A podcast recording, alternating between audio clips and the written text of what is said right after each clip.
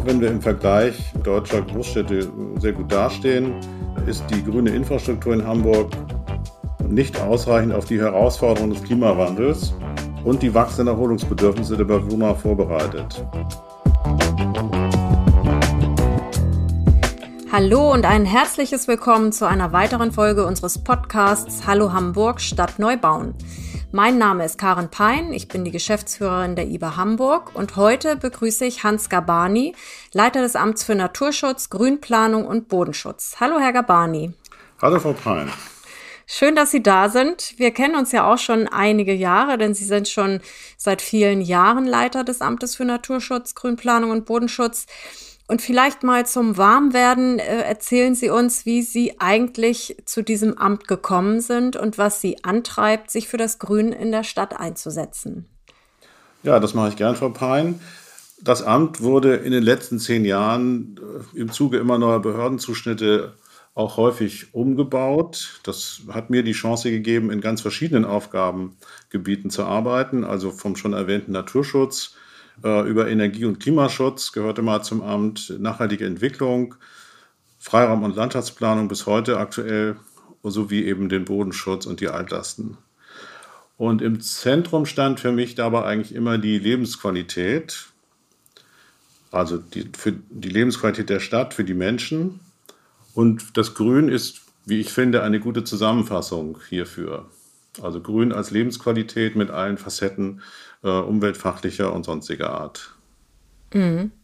Wenn ich dazu mal ein paar Zahlen nennen darf, wir haben ja in Hamburg äh, 316 Grünanlagen, 225.000 Straßenbäume, 750 Spielplätze und über 5.700 begrünte Dächer und dazu noch 35.000 Kleingärten. Wie schätzen Sie das ein? Besitzt Hamburg aktuell genug Stadtgrün für ein gutes Klima und äh, ausreichende Erholung und Qualität, Stadtqualität für seine Bewohner? Oder wo liegen die aktuellen Herausforderungen für Sie? Also aus meiner Sicht äh, würde ich die Frage mit Nein beantworten. Auch wenn wir im Vergleich äh, deutscher Großstädte sehr gut dastehen, äh, ist die grüne Infrastruktur in Hamburg nicht ausreichend auf die Herausforderungen des Klimawandels und die wachsenden Erholungsbedürfnisse der Bewohner vorbereitet. Also ich gehe davon aus, dass wir da noch mehr Vorsorge betreiben müssen. Einmal, um Auswirkungen von Hitzewellen und Starkregenereignissen im Stadtraum überhaupt kompensieren zu können. Und natürlich muss bei wachsender Einwohnerzahl auch die Zahl der Freiräume entsprechend äh, qualifiziert werden. Und dies wurde nicht zuletzt ja bei den, in den beiden Corona-Sommern deutlich. Ähm, ja. Mhm. Und ähm, wie, wie gehen Sie vor, den konkreten steigenden Bedarf zu ermitteln? Also wo genau ermitteln Sie, können Parks oder Grünflächen fehlen? Also im Prinzip gibt es ja Konzepte und technische Möglichkeiten, äh, all diese Herausforderungen zu lösen. Äh, die Schwierigkeit besteht darin, abgewogene Lösungen bei der Flächenkonkurrenz, zum Beispiel mit dem Wohnungsbau, aber auch dem Verkehr oder der Gewerbeflächenentwicklung zu schaffen. Insofern, das ist mal der Hintergrund, vor, auf, vor dem wir uns bewegen. Und äh, um auf die Frage zu kommen, auf Ihre Frage zurückzukommen, wir haben zunächst mal beim grünen Netz, um das es ja geht, äh, grüne Wege und Passagen, die attraktive Routen im Stadtraum ermöglichen sollen und eben auch die größeren Grünräume vernetzen. Und da sind wir aktuell dabei, gemeinsam mit den sieben Bezirksämtern äh, sogenannte Lückenschlussflächen äh, zu suchen, mit denen man also dieses schon vorhandene Wege- und Routennetz ähm, verbessern kann. Das ist ein Instrument. Ein weiteres Instrument ist die Freiraumbedarfsanalyse. Da geht es darum, dass wir in Relation zur Bevölkerungsdichte und einigen anderen Kriterien, Zerschneidungswirkungen im Stadtteil, sozialen Zusammensetzungen und so weiter, äh, die Ausstattung der Quartiere untersuchen.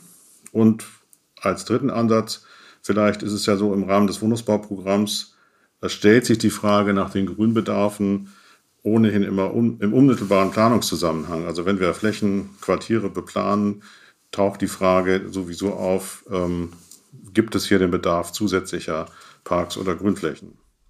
Mhm, vor allem bei den Neubauquartieren, äh, das, das äh, haben wir ja auch. Aber genau. können, Sie, können Sie das äh, beziffern aktuell, wie viel oder in Hektar aussagen, wie viel fehlt Ihrer Ansicht nach oder nach Ihren Ergebnissen? Und wo, wo in Hamburg könnten denn da eigentlich noch Potenziale schlummern? Unabhängig jetzt von der Betrachtung einzelner großer Quartiere, wie Oberbillwerder oder andere, auf die wir vielleicht noch zu sprechen kommen, können wir die, eine Gesamtzahl für die Stadt Hamburg könnte man theoretisch ausrechnen aus dem Landtagsprogramm. Äh, das ist aber deswegen schwierig, weil da immer die Relation zur konkreten Bevölkerungsentwicklung wichtig ist. Also ich würde davon ausgehen, dass wir ähm, mit dem heutigen Bestand an Grünflächen, die wir haben, dem hohen Nutzungsdruck, äh, dem diese, dem diese Flächen ausgesetzt sind, nicht mehr gerecht werden. Aber wir können das nicht in Hektar quantifizieren.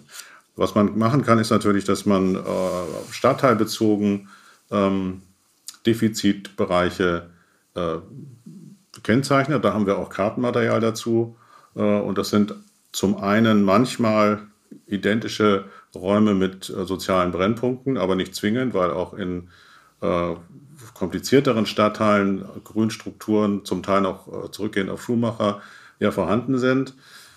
Ähm, und dann gibt es andere Bereiche, ich sag mal im Nordwesten, äh, von Hamburg oder auch also sozusagen der, der ganze nördliche Teil, der eher locker bebaut ist, äh, Einzelhaussiedlungen. Äh, da gehen wir nicht von einem Fehlbedarf aus, sondern das sind natürlich die dichteren äh, gründerzeitlichen oder auch 60er, 70er Jahre äh, Quartiere, wo wir dieses Defizit sehen. Mhm. Nehmen Sie dabei äh, eigentlich auch die Gewerbeflächen in, in Fokus? Also ich radel hier jeden Morgen die Elbe entlang zwischen den Deichtorhallen und den Elbbrücken und äh, ich habe das jetzt mal über mein Messgerät nachverfolgt. Ich radel da einen ganzen Kilometer ohne einen Baum zu sehen beim Großmarkt. 100 Prozent versiegelte Fläche und irgendwie leerstehende Parkplätze. Sind das nicht auch Fokusräume, wo man vielleicht eben auch ein bisschen äh, Grün noch generieren könnte und äh, Retentionsflächen? Also wenn Sie jetzt die, die urbane Seite der Großmarktflächen äh, sehen und nicht die, die Strecke an der Elbe, wo das mit den Baumpflanzen ja ein bisschen schwierig ist auf, dem, auf der Hochwasserschutzanlage, aber ich denke, Sie haben von der städtischen Seite gesprochen. Das ist in der Tat so, dass wir seit längerem äh, auch bei diesen äh, Standortsuchen für ja nicht zuletzt auch Nachpflanzung von Straßenbäumen, die wir an anderer Stelle verlieren, aus verschiedenen Gründen, dass wir natürlich auch in solche Gebiete gehen. Und das hat einmal damit zu tun, dass es dort tatsächlich auf der einen Seite äh, große Bereiche gibt, wo keine Straßenbäume vorhanden sind. Andererseits natürlich auch diese Gebiete im Umbruch sind ohnehin und die Arbeitsplätze, die dort in Zukunft entstehen oder jetzt auch schon zum Teil entstehen, ähm, zum Teil, nicht überall natürlich, aber zum, auch gerade im Hamburger Osten nicht, aber zum Teil ja weggehen von Industrie und Gewerbe hin zu Dienstleistungen, Bürotätigkeiten und so weiter und man von daher die, äh, die Außenzonen auch ähm, stärker äh, bevölkert sehen wird in den nächsten Jahren. Und von daher gibt es durchaus den Bedarf, diese Stadtteile, die Quartiere grüner zu machen. Ähm, und wir sind aktuell dabei, äh, mit auch wieder zusammen mit den Bezirken in Gutachten solche geeigneten Flächen zu äh, definieren. Mhm. Ähm, ich habe kürzlich an Sie gedacht, weil ähm, wir arbeiten ja schon seit vielen Jahren zusammen. Sie haben ja auch schon die internationale Bauausstellung äh, eng begleitet und vor ähm, mehreren Jahren haben Sie mal zu mir gesagt, was der Stadt eigentlich fehlt, ist ein Plan, der zeigt, wo die unantastbaren Grünflächen liegen. Und ich habe mir damals gedacht, Mensch, das stimmt eigentlich. Ne? Genauso wie, äh, also vorausschauend äh, muss man eigentlich sagen, welche Flächen müssen dauerhaft erhalten bleiben, um die Funktionsfähigkeit auch zu gewährleisten. Und nun ist ja erst kürzlich der Vertrag für Hamburgs Stadtgrün beschlossen worden. Und da habe ich nämlich an Sie gedacht und dachte, nun hat er eigentlich bekommen, was er, was er wollte. Sehen Sie das genauso und könnten Sie vielleicht unseren Hörerinnen und Hörern mal erläutern, was dieser Vertrag ist und, und wie wichtig der ist? In der Tat ist das ein Stück weit ein, ist da ein, ein Wunsch in Erfüllung gegangen. Äh, nun gibt es nicht den direkten Zusammenhang zwischen meinen Wünschen, Wünschen und politischen Initiativen, aber in diesem Schade. Fall ist es eben zusammengefallen. Genau, wünscht man sich manchmal. Ähm, praktisch ist, geht es ja um Folgendes. Die, diese unantastbaren Flächen, von denen äh, die Rede war, die sind im Grunde heute, da sind wir ein Stück weiter, als wir es vor, vor zehn Jahren vielleicht waren. Diese Flächen sind heute in dem äh, zu sehen, was als Karte des grünen Netzes betrachtet werden kann. Das heißt, wir haben inzwischen ein entwickeltes System von äh, Grünachsen, äh, gebauten Grün- und Erholungsanlagen, sonstigen Freiräumen, Landschaftsachsen, grünen Wegeverbindungen, Passagen und so weiter, die wir im, im Zuge der Überarbeitung des Landschaftsprogramms in den letzten Jahren äh, definiert und fixiert haben.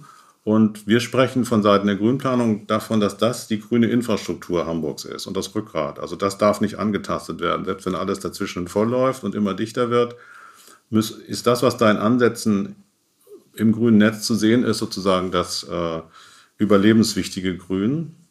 Wenn man sich die Karte genau anschaut, äh, wird man feststellen, dass es zum Teil äh, Planungsaussagen sind. Das heißt, wenn Sie vor Ort stehen, dann sehen Sie gar keine Landschaftsachse oder ähnliches, sondern da ist dann eine wüste Gegend, da ist vielleicht eine Wasserkante, da gibt es vielleicht äh, noch alte Baumbestände oder es gibt äh, weit auseinanderliegende attraktive Freiräume, aber dazwischen fehlt einiges an, an Wegeverbindungen.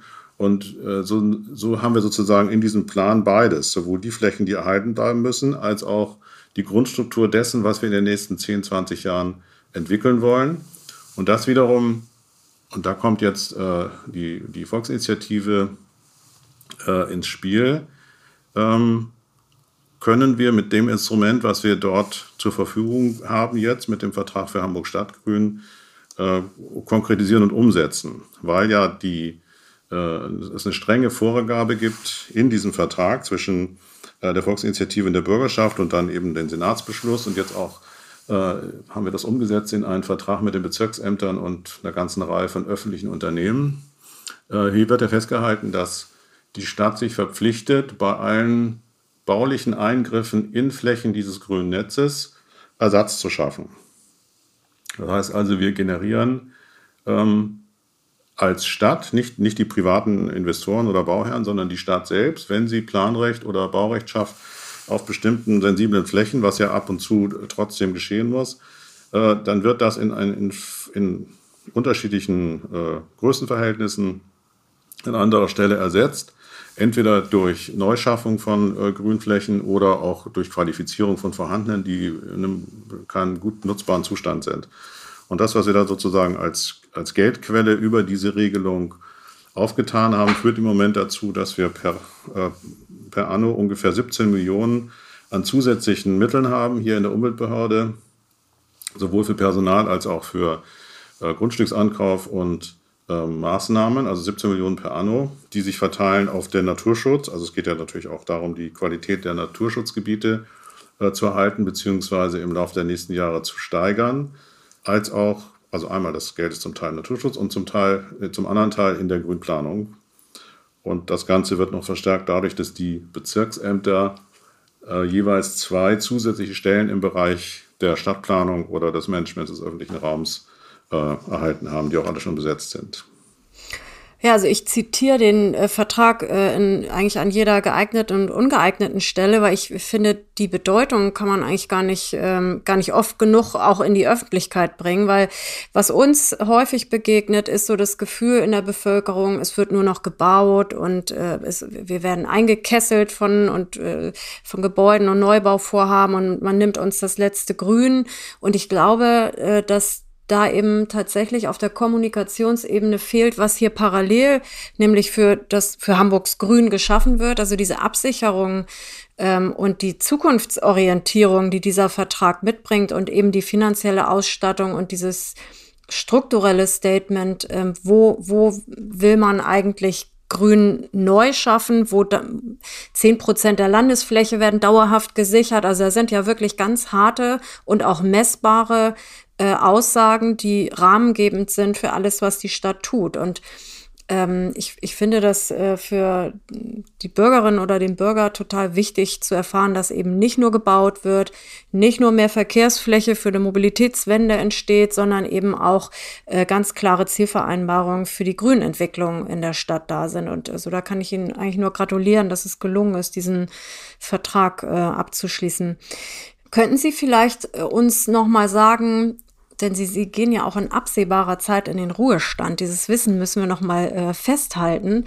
Ähm, Wo sehen Sie eigentlich den größten Handlungsbedarf, ähm, was die Grün- und Freiflächen Hamburgs angeht, in den kommenden 10 bis 20 Jahren? Um nochmal an den Vertrag anzuknüpfen für Hamburg Stadtgrün, ist die Herausforderung, dieses, äh, diese Regelung oder dieses Übereinkommen äh, zwischen Politik und Verwaltung auch äh, zu, ins, lebendig zu halten. Also wir sind jetzt alle sozusagen froh, dass es diese äh, Richtungsweisung gibt und dass es auch äh, bestimmte materielle Voraussetzungen äh, gibt, die da sozusagen äh, für eine Umsetzung im Prinzip garantieren. Aber das eigentlich Spannende kommt ja erst noch. Das heißt, es wird ja auch in Zukunft immer wieder darum gehen, äh, die richtigen Abwägungs- und planerischen Entscheidungen zu treffen, wenn wir Stadt weiterentwickeln. Und äh, wie diese Diskussion in Hamburg in Zukunft läuft, also wie kooperativ oder im, sozusagen ähm, auf Augenhöhe zwischen Siedlungs- und Grünentwicklung, also dieser Prozess an sich, das ist schon eine der großen Herausforderungen. Weil es natürlich trotzdem so ist, insofern trügt die, äh, die Wahrnehmung der Bürgerinnen und Bürger einerseits nicht. Es wird natürlich mehr zugebaut als freigebaut, sage ich jetzt mal vereinfacht. Ähm, und deswegen sagen wir ja immer, man muss Ersatz schaffen, auch durch höhere Qualitäten. Also wir müssen einfach äh, die öffentlichen Freiräume in Hamburg, und dazu zähle ich jetzt mal alles, nicht nur Grünflächen, sondern auch Passagen am Wasser, wenn man sich die Hafencity anguckt oder überhaupt den ganzen Bereich der Elbe, sind, das hat ja alles eine sehr hohe Erlebnisqualität, unabhängig davon, wie viel konkret gebaute Grünanlagen da dann auch zu erleben sind. Also es gibt viele Landschaftselemente, die äh, uns einladen, uns dort auch zu erholen und einen angenehmen Aufenthalt zu haben. Und es gibt andererseits auch viele, ähm, wie soll ich sagen, also Naturbestandteile, äh, Flächennutzungen in Hamburg, die geeignet sind, bei entsprechender Pflege und Entwicklung auch Biodiversität zu beheimaten und denen entgegenzukommen. Das Schwierige ist, wenn Sie ja nach den Herausforderungen fragen, wie kriegt man das in der in Politik und Verwaltung tatsächlich äh, bewegt und bleibt auch an, eng an diesen Vorgaben dran, die ja erstens immer viel Geld kosten und auch mühsame Planungsprozesse ja mit sich bringen, wie Sie ja besser wissen als ich noch. Und ähm, trotzdem, um das jetzt ein bisschen zu konkretisieren, also ich komme nochmal aufs grüne Netz zurück. Ich würde sagen, die Herausforderung ist tatsächlich, diese grüne Infrastruktur, dieses grüne Rückgrat der Stadt, was wir planerisch konzipiert haben, tatsächlich in den nächsten 10 bis 20 Jahren auch zu bauen. Das heißt, dass jeder Hamburger, jede Hamburgerin fußläufig eine Grünanlage erreichen kann, dass man all diese äh, wichtigen für die Freiraum, also für den Freiraum, die Erholung, das Klima, die Biodiversität wichtigen Flächen durchgängig zu Fuß bequem und gefahrlos erreichen kann. Das ist sicherlich eins der großen Ziele. Und nochmal, Voraussetzung ist, dass es uns gelingt, diese Zielkonflikte, die da, die da existieren, nicht nur zu definieren, sondern sie auch zu lösen. Das heißt also, das geht nur schrittweise, aber wir müssen nachhaltig Grenzen verschieben in der Wahrnehmung der Bedeutung. Also das praktische Beispiele Verkehrswende kommen wir vielleicht noch drauf. Ähm, und das muss eben in Politik und Gesellschaft zu Ende gedacht werden. Und lass nämlich einen letzten äh, Satz vielleicht noch sagen zu den Herausforderungen, was wir zunehmend erleben, speziell natürlich in den Corona-Sommern jetzt, aber auch schon äh, die Jahre vorher, sind Fragen der Kultur des Miteinanders. Also wie gehen wir im öffentlichen Raum äh, in Hamburg miteinander um. Äh, etwas in den Hintergrund geraten ist in den letzten Monaten vielleicht der heftige Konflikt zwischen äh, Autofahrern und Radfahrern. Das war eine Zeit lang in Hamburg über, über die Medien, also jeden Tag sozusagen Thema und dann hat man sich da gegenseitig beschimpft. Das ist etwas zurückgegangen. Die, die Sicherheitslage auf den Straßen, ich bin selbst ähm, ja jeden Tag damit mehrere Stunden unterwegs, von Eppendorf nach Wilhelmsburg, äh, hat sich vielleicht etwas gebessert. Das, da habe ich jetzt meine eigene empirische Grundlage, würde ich sagen, ja, das ist eigentlich besser geworden, die Rücksichtnahme. Aber was wir in den Grünanlagen erleben, auch auf den Wasserflächen, äh, ist, dass dieser hohe Nutzungsdruck vereint, ich sage jetzt mal ungeschützt und als Nichtfachmann, äh, mit einer gewissen Zügellosigkeit, die sich bei uns breit gemacht hat in den letzten 10, 15 Jahren vielleicht, vielleicht auch schon länger zurückliegend, das heißt, die Nutzung des öffentlichen Raums wird zunehmend, ja, ich will nicht sagen aggressiver, aber doch konfliktbeladener, weil alle die ganzen unterschiedlichen Nutzergruppen, die da mit äh, viel ähm, Werf und auch nachvollziehbaren Eigeninteressen unterwegs sind. Zuletzt sind die E-Scooter noch dazugekommen, aber auch das ganz normale Freizeitverhalten in der Grünanlage wird eben, wenn man sich nicht sozusagen eine gewisse, gewisse Grundregeln einhält, ist es einfach mit Stress verbunden. Am besten kann man das ja heutzutage sehen, jetzt gerade wieder in, bei dem schönen Wetter auf den Alsterkanälen und der Alster insgesamt, was sich dort an äh, Fahrzeugen und Fortbewegungsmitteln auf, dem, auf der Wasserfläche begegnet und wie die äh, Ruderclubs im Grunde ihre, äh, ihre Trainings gar nicht mehr absolvieren können, weil sie durch dieses Gewusel nicht mehr durchkommen. Also das ist, mag man auf der einen Seite, ist das amüsant und das spricht für die hohe Freizeitqualität Hamburgs, aber ich glaube, dass die, die, das Aufeinander zugehen und die gemeinsame Nutzung all dieser öffentlichen Freiräume in Zukunft von uns allen auch eine gewisse mh, hm, Toleranz. Neue Kultur, neue Kultur und mhm. Toleranz. Ja, danke, das ist das richtige Stichwort. Toleranz fordert. Sonst wird das eben noch unangenehmer. Toleranz und Rücksichtnahme. Ne? Das ist, äh, glaube ich, tatsächlich im öffentlichen Raum erforderlich, weil alle ihn mehr nutzen und man auch nicht jeden Raum immer haarscharf abtrennen kann. Also das finde ich, muss auch allen nochmal klar sein. Man kann nicht die eine Spur für die E-Scooter machen, äh, die andere für den Fahrradfahrer, dann den schnellen Fahrradfahrer, den langsamen Fahrradfahrer, den Fußgänger und dann noch den Kinderwagen. Irgendwie müssen wir uns ja, in, in jedem Podcast kommen wir eigentlich auf diese Flächenkonkurrenz in Hamburg zu sprechen. Und äh, ich sehe das genauso wie Sie. Da muss es einfach auch eine gegenseitige Rücksichtnahme geben, weil wir die Flächen nicht immer additiv nebeneinander legen können, sondern ja auch mehrfach nutzen wollen. Und neben Verkehr haben wir äh, die Themen Entwässerung, wir haben die, die, die Biodiversität, also unter dem Nutzungsdruck leidet ja wahrscheinlich auch die Biodiversität. Das wäre ohnehin noch mal ein Thema, das ich mit Ihnen noch mal äh, ansprechen möchte. Also der öffentliche Raum wird ja zunehmend für alles Mögliche genutzt, was schön ist, weil wir ihn eben nutzen, weil da Gesellschaft entsteht, ein Miteinander. Aber wie ist das eigentlich ökologisch zu bewerten, wenn auf einmal die, die Parks wieder voll sind, die Gewässer sind wieder voll, unabhängig davon, dass sich die Menschen streiten? Äh, wie ist das ökologisch? Ja, das muss man vielleicht ein bisschen unterscheiden zwischen dem eigentlichen Zweck der jeweiligen Flächen. Also das stellt sich in einem Naturschutzgebiet natürlich anders dar als in einem öffentlichen Park oder einer Grünanlage. Aber für beide gilt, äh, dass ab einer bestimmten Überlastung, sage ich jetzt mal, äh, die Regenerationsfähigkeit der allein schon der Vegetation, die wir da sehen können, äh, eingeschränkt ist. Dazu kommt äh, die zunehmende Dichte von Hunden mit ihren Hinterlassenschaften, wo die Disziplin vielleicht auch noch nicht so ganz auf dem höchsten Stand ist im Interesse aller Nachnutzer und eben auch der äh, Belastung des Naturkreislaufs, weil natürlich der Hundekot äh, dauerhaft zu einer Verschlechterung der Bodenqualität führt. Also diese Nährstofflast, die da in die Grünflächen geht, die ist enorm und äh, führt auch zu Schäden. Was diesen Aspekt Biodiversität speziell angeht, würde ich mal sagen, dass die dass wir natürlich in den Naturschutzgebieten, die ja auch stark unter Druck sind, immer schon waren in Hamburg, weil wir eben ein Stadtstaat sind mit äh, A, einer hohen Dichte von Naturschutzgebieten, B, auch in attraktiven Lagen, aber eben C, auch immer relativ nahe an irgendwelchen Siedlungsschwerpunkten.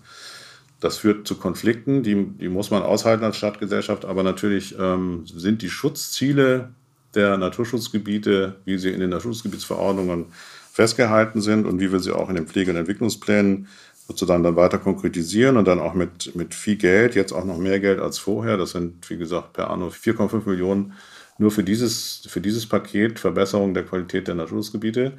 Wir hatten zum Beispiel zuletzt äh, Probleme im, ich will jetzt nicht auf einzelne Naturschutzgebiete eingehen, aber es gibt verschiedentlich Spazierwege, die bei normaler Nutzung ähm, problemlos von den Hamburgerinnen und Hamburgern genutzt werden können. Wenn es mehr Leute werden und man auch noch unter Corona-Bedingungen mit größerem Abstand da durchläuft, dann verlässt man den Weg. Und dann fängt es eben an, dass die geschützten Arten, äh, die da am Rand, am Wegesrand sind, stehen, die man auch sehen kann und auch betrachten und genießen soll, dass die dann eben an einem Wochenende komplett äh, verschwinden. Das hat es alles schon gegeben. Und insofern ähm, haben wir, das ist ein echtes Problem, was wir haben und äh, gilt natürlich dann letztlich auch für die Grünanlagen. Da sind wir ja dabei, durch neuere Pflegekonzepte zu versuchen, die Biodiversität zu erhöhen. Da gibt es verschiedene Projektansätze, die wir verfolgen. Und das wird natürlich auch erschwert durch eine Übernutzung dieser Flächen. Da kommen wir auch ein bisschen zu unserem Thema. Also wir als IBA sind ja vor allem dazu da, neue Quartiere entstehen zu lassen. Das kann im bebauten Areal sein, wie hier in Wilhelmsburg oder eben auch auf heute noch landwirtschaftlichen Flächen. Aber wir haben tatsächlich ja viele Gebiete, die wirklich direkt oder in unmittelbarer Nähe zu Naturschutzgebieten liegen. Das ist in Oberbewerder, sind das die Boberger Dünen, in Neugraben-Fischbeck ist es das Vogelschutz, Vogelschutzgebiet Moorgürtel oder eben auch die, die Heide Heide, die Fischbecker Heide. Und ähm, es gibt eigentlich immer Ängste, dass wenn wir mit größeren Quartieren kommen, die dann ja auch manchmal ein paar tausend Wohneinheiten haben, mal äh, zwei, zweieinhalb Personen pro Haushalt, dass es also eine Überforderung dieser Naturschutzgebiete mit sich bringt. Und ähm, wir versuchen ja daher tatsächlich die Freiraumqualitäten im Quartier so groß zu gestalten, dass nicht unbedingt immer ein Ausweichen auf Naturschutzgebiete im Umfeld sein muss. Also in, in den Räten integrieren wir die Moorflächen, äh, im, im Wilmsburger Rathausviertel versuchen wir ähm, diesen ganzen Wasserhaushalt so zu regeln, also mit neuen Wettern und Retentionsflächen, dass eben auch neue äh, ökologische Werte, aber eben auch ähm, Erlebnisräume entstehen. Oder in Oberbewerder haben wir den grünen Loop, der ja auch eben nicht nur eine Fläche ist, sondern eben eine grüne Verbindung, also der, der vielleicht der kleinste grüne Ring in Hamburg, der aber auch viel schaffen muss. Da, das ist eine wichtige Wegeverbindung, da ist die äh, Retention, die Hauptfunktion der Retention ist in diesem grünen Loop und es ist eben der Freiraum, der dann eben auch Flora und Fauna noch Raum geben sollen. Wie bewerten Sie das? Ähm, Sie kennen ja auch unsere Pläne und Planungen. Haben wir eine Chance, dadurch den Druck auf die Naturschutzgebiete, sage ich mal, im Zaum zu halten? Oder ähm, ist das eigentlich nicht möglich? Doch, ich glaube auf jeden Fall, dass das möglich äh, ist und auch sein muss. Ich, Sie haben selbst schon gesagt, ähm, es, es, geht um die Qualität dieser äh, von der IBA entwickelten Stadtteile und Quartiere die ja zunächst einmal so sein muss, dass die dort vorhandenen Freiräume, die ohnehin für, das hängt dann immer von, den, von der sozialen Zusammensetzung ab, vom Alter, von der Frage, wie viele Familien mit Kindern und, und, und, gibt es ganz viele Faktoren, die eine Rolle spielen bei der Frage, wie mobil sind die Menschen in ihrem Freiraumverhalten. Und deswegen kommt der Qualität im Quartier ein sehr hoher Stellenwert zu. Und ich finde, Oberbewerder ist ein gutes Beispiel dafür, wie man denn eben auch auf relativ kleinem Raum, weil wir verschiedene Nutzungen ja übereinander legen dort, äh, Grün und Wasser, Soziales, Bildung und so weiter, äh, wie man das trotzdem schaffen kann, diese Qualitäten vor Ort sozusagen herzustellen. Ich glaube schon, dass das den Nutzungsdruck auf die Umgebung abschwächen wird, einerseits. Andererseits ist es natürlich so, dass das Bevölkerungswachstum in Hamburg generell, aber natürlich auch das Schaffen von neuen äh, Siedlungsräumen, auch Öhendorf äh, ist so ein Fall, das wird dazu führen, dass die umgebenden biodivers wertvollen Flächen stärker unter Druck geraten. Und die Boberger Dünen werden natürlich durch Menschen, die in Urbewerder dann wohnen und leben werden, auch zusätzlich belastet. Da gehe ich schon von aus. Wir diskutieren ja gerade gemeinsam darüber, wie man die Wegeführung, also sozusagen von Oberbewerder ins Naturschutzgebiet oder zum Naturschutzgebiet so macht, dass die Leute jetzt nicht direkt über die Dünen da hoch gehen, sondern dass man das eben in gebührendem Abstand und mit einer geschickten äh, Wegeführung äh, organisiert. Und ich glaube, dass das einfach, ähm, was ich vorhin schon gesagt habe, also wir haben ja zum Beispiel die, diese zehn Ranger, habe ich noch nicht erwähnt, wir haben zehn Ranger, die in Naturschutzgebieten die Aufgabe haben, mit den Menschen, die die äh, Gebiete nutzen, auch zu sprechen in solchen Lagen, wo es zu dicht wird und so eine gewisse Besucherlenkung zu versuchen. Äh, das ist sicherlich ein Aspekt. Und generell muss es eben so sein, dass man durch ständige Diskussion in der Stadt auch denn das Bewusstsein der Menschen für, die, für den Wert dieser Flächen hebt. Ich glaube, das ist, das ist insofern ist es ein ganzes Bündel. Also die Planung der IBA als Projektentwicklerin, die Frage, wie diskutieren wir in der Stadt über den Wert dieser Flächen und unser Verhalten, konkrete Maßnahmen vor Ort, was die Steuerung der Besucherströme angeht und dann natürlich immer wieder Investments in die Reparatur. Also es gibt ja auch Dinge, die man tatsächlich äh, vor Ort ähm, bauen und wiederherstellen kann. Und äh, wir haben in diesem, ja, wir haben ja auch den Versuch unternommen in dem Projekt ähm, natürlich Hamburg, ein Naturschutzgroßprojekt gefördert durch das Bundesamt für Naturschutz und den das Bundesumweltministerium, und Naturschutzgebiete zu öffnen. Also mit dem Ziel, die Menschen dort hineinzuführen und ihnen zu zeigen, was für wertvolle Flächen das sind, aber dabei zugleich sowohl die Informationen, wie verhält man sich da, als auch die Frage, wie kann ich mich da bewegen. Da gibt es befestigte Wege, da gibt es Barrieren, da gibt es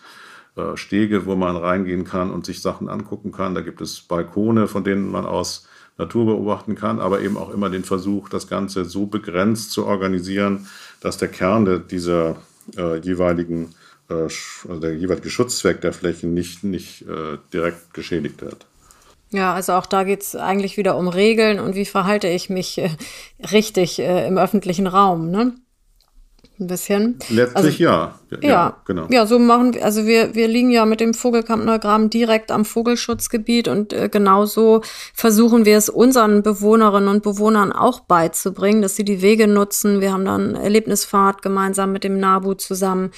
Wir haben letztes Jahr ein tolles, äh, einen tollen Moment gehabt, als eine Bewohnerin das Foto von in einer Regenpfütze badenden Rebhühnern geschickt hat, weil die Rebhühner dort fast als ausgestorben galten. Und dann haben wir gemeinsam jetzt die Ausgleichsflächenkonzeption tatsächlich nochmal überarbeitet und äh, rebhuhnfreundlich gemacht. Also äh, das Kunststück ist es doch, die Bewohner mit, mit dem Naturschutzgebiet zusammenzubringen und nebeneinander äh, existieren lassen zu können. Und dazu gehört es halt, dass jeder weiß, wie er sich da zu verhalten hat.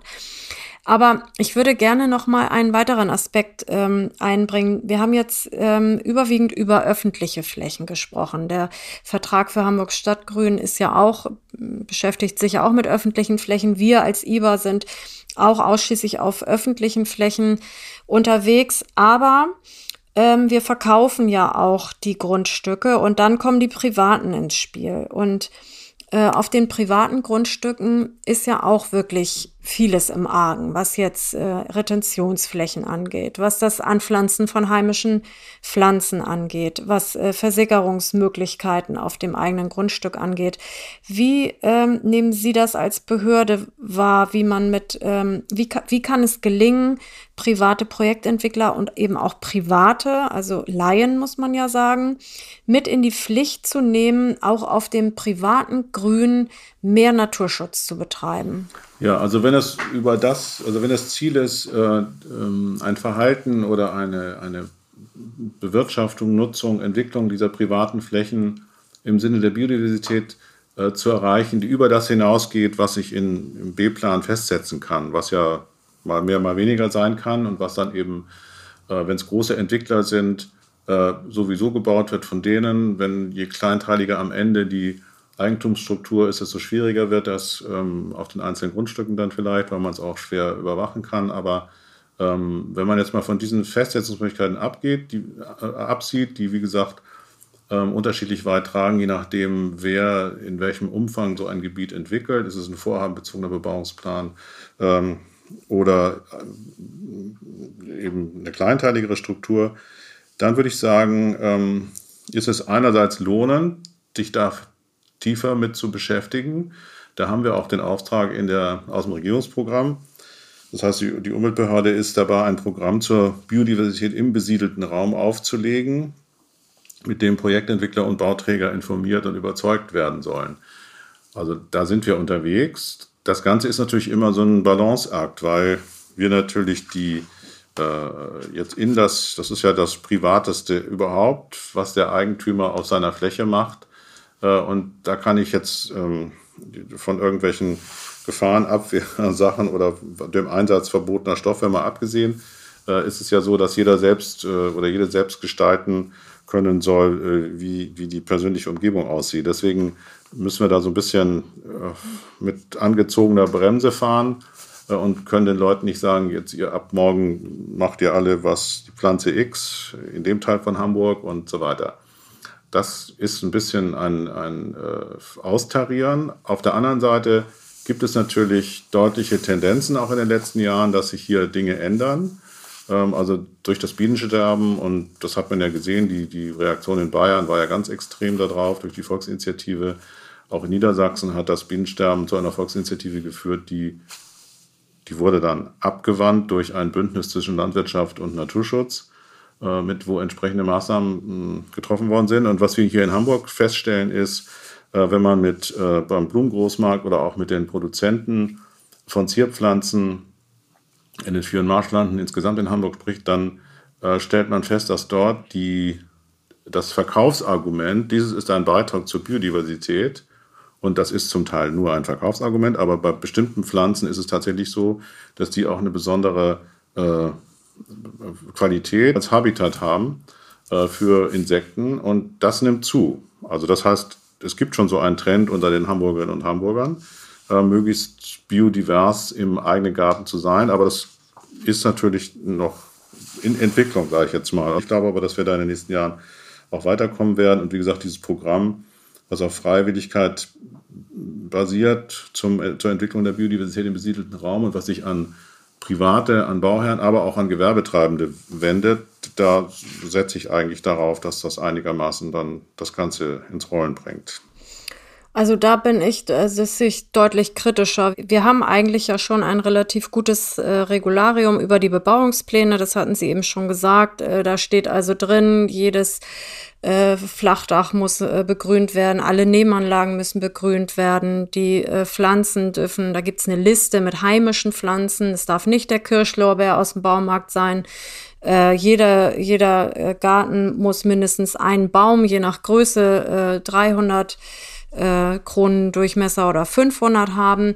Das Problem ist nur, ähm, es wird dann nicht realisiert. Also wenn wir dann am Ende durchgehen und äh, gucken, was tatsächlich geschaffen wurde, dann steht das Haus, dann steht die steht äh, die große Stellplatzanlage für zwei Autos, äh, aber der Baum ist nicht da und es ist der Kirschlaubeer gepflanzt und der Schuppen hat auch kein Gründach. Wenn ich da mal einen Wunsch äh, senden darf Richtung Fachbehörde, ich glaube, es braucht einfach da ein bisschen ähm, personelle Ressource, um das, was wir in den Bebauungsplänen richtigerweise festsetzen, dann auch zu kontrollieren, ob es umgesetzt wurde. Wir tun das bei uns und sind mit jedem Bauherrn einzeln im Gespräch und das wird dann auch nachgepflegt. Das ist aber ein mühsamer Prozess.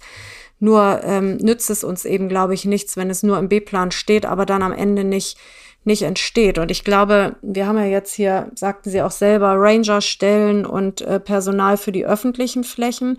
Und ich glaube, eigentlich bräuchten wir auch ein genauso so großes Controlling eigentlich auch für die privaten Flächen. Das ist vor allem bei den wirklich privaten. Die Projektentwickler äh, sind da sehr viel besser aufgestellt. Da haben wir das, was äh, vereinbart wird, also wir, wir fordern ja auch schon die Freianlagenplanung zum Bauantrag ab und das, was dann da festgesetzt wird, das wird auch realisiert. Aber das ist eben Aufwand, das äh, nur bei uns läuft und vielleicht in anderen äh, Bezirksämtern nicht. Und da, glaube ich, könnte man für Hamburg wirklich noch viel rausholen.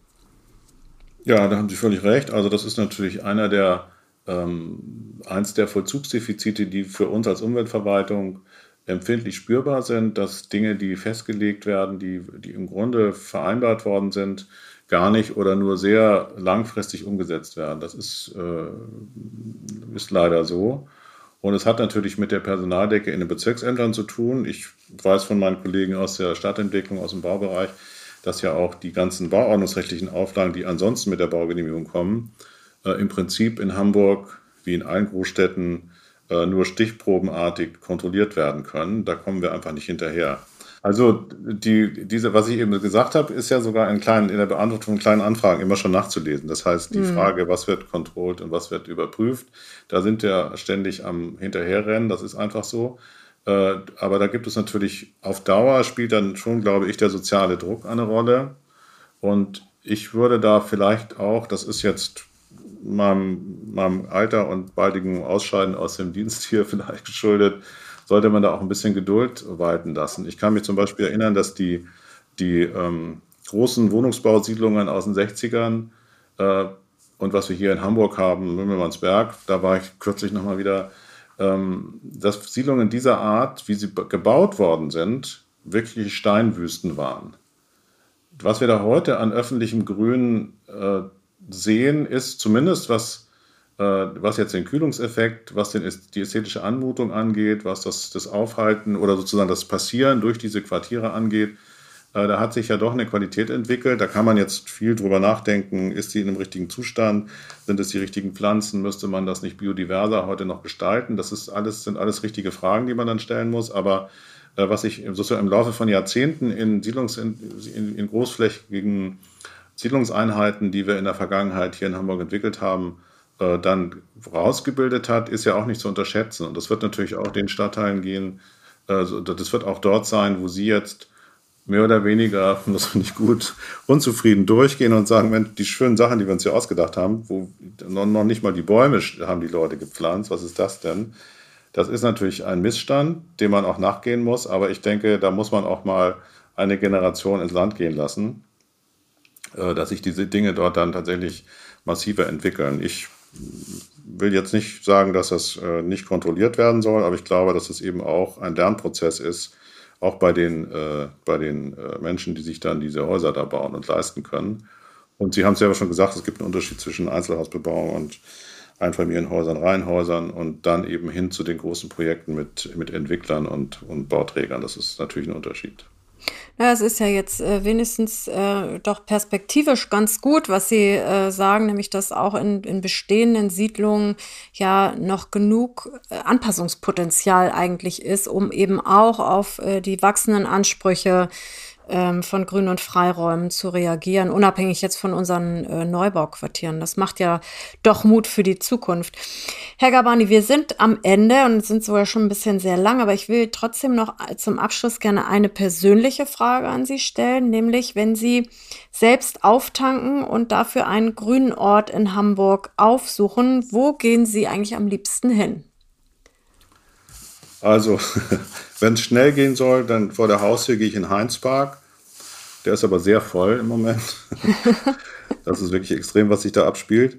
Und ansonsten ist mein Lieblingsort ein sehr großer, nämlich die Elbe. Also an der Elbe kann man ja praktisch von Teufelsbrück bis Kirchwerder äh, sich verlustieren, zu Fuß oder mit dem Fahrrad, wie auch immer, mit dem Boot. Und da gibt es alles, äh, was das Herz begehrt als Freiraumplaner. Parks, Naturschutzgebiete, wilde Brachen und jede Menge äh, interessante Baustellen, die ich natürlich auch gerne besuche. Je nach Lust und Laune, ne? Ja. Ja, das stimmt. Wir sitzen ja hier am äh, oder auf dem Mögenburger Zollhafen ähm, und ich habe gerade während unseres Interviews gesehen, dass hier draußen zwei Menschen gebadet haben. Das habe ich also seit zehn Jahren hier auch noch nicht erlebt. So viel zum Nutzungsdruck äh, auf der Elbe und ihren Seitenarmen und Alsterarmen. Ja, hoffen wir mal, dass wir äh, uns da nicht die Köpfe einrennen, sondern ein gutes Miteinander in den Freiräumen in Zukunft auch hinbekommen. Ja, Herr Gabani, ich danke Ihnen, dass Sie heute da waren und uns so interessante Einblicke gegeben haben in Ihre Arbeit. Und bei unseren Hörerinnen und Hörern bedanke ich mich recht, recht herzlich fürs Zuhören. Unser Podcast Hallo Hamburg Stadt Neubauen erscheint ja alle vier Wochen und Sie dürfen ihn gern weiterempfehlen, abonnieren, bewerten. Und äh, wenn Sie sich für die Projekte der IBA interessieren, folgen Sie uns auch gern auf Twitter und Instagram. Mein Name ist Karen Pein und ich sage auf Wiedersehen und bis zum nächsten Mal. Herzlichen Dank. Auch von meiner Seite herzlichen Dank, Frau Pein, für dieses Gespräch und ich wünsche Ihnen für Ihre weitere Arbeit mit der IBA weiter Erfolg und Durchhalten bei all diesen schwierigen Zielkonflikten.